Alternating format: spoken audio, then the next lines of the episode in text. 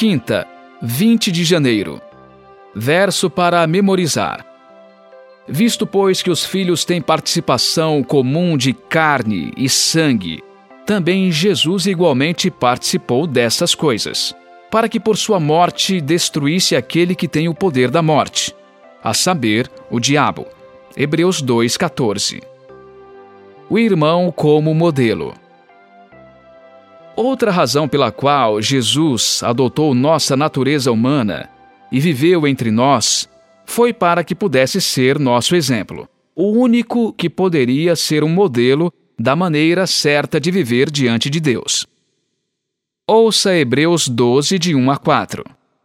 Portanto, também vós, visto que temos a rodear-nos tão grande nuvem de testemunhas, livremo-nos de todo o peso e do pecado que tão firmemente se apega a nós, e corramos com perseverança a carreira que nos está proposta, olhando firmemente para o Autor e Consumador da fé, Jesus, o qual, em troca da alegria que lhe estava proposta, suportou a cruz, sem se importar com a vergonha, e agora está sentado à direita do trono de Deus. Portanto, pensem naquele que suportou tamanha oposição dos pecadores contra si mesmo, para que vocês não se cansem nem desanimem.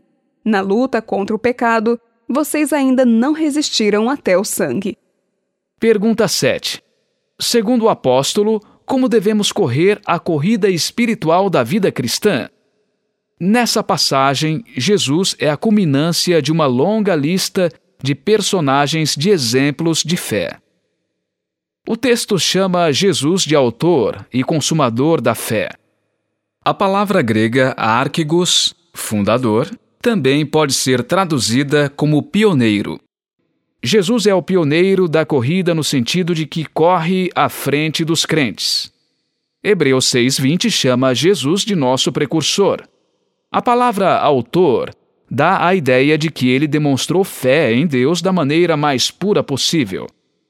Essa passagem ensina que Jesus é o primeiro a ter corrido nossa corrida com sucesso e que aperfeiçoou a arte de viver pela fé.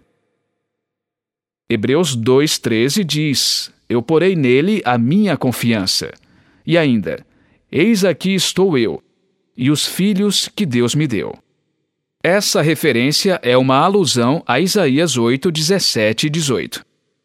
Isaías disse essas palavras em face de uma terrível ameaça de invasão por parte do reino do norte de Israel e da Síria. Sua fé contrastava com a falta de fé de Acás, o rei Deus exortou Acás a confiar nele e a pedir um sinal de que o livraria. Deus já havia prometido que protegeria Acás como seu próprio filho, e graciosamente ofereceu-lhe um sinal para confirmar essa promessa. O rei, no entanto, recusou-se a pedir um sinal e, em vez disso, enviou mensageiros a Tiglat-Pileser, rei da Síria, dizendo: Eu sou seu servo e seu filho. Que triste! Acas preferiu ser filho de Tiglat-Pileser a ser filho de Deus. Jesus, entretanto, confiou em Deus e em sua promessa de que ele colocaria seus inimigos sob seus pés.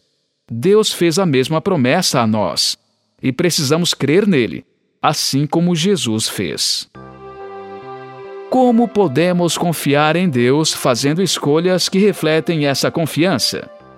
Qual é a próxima escolha importante que você precisa fazer e como pode ter certeza de que ela revela confiança em Deus?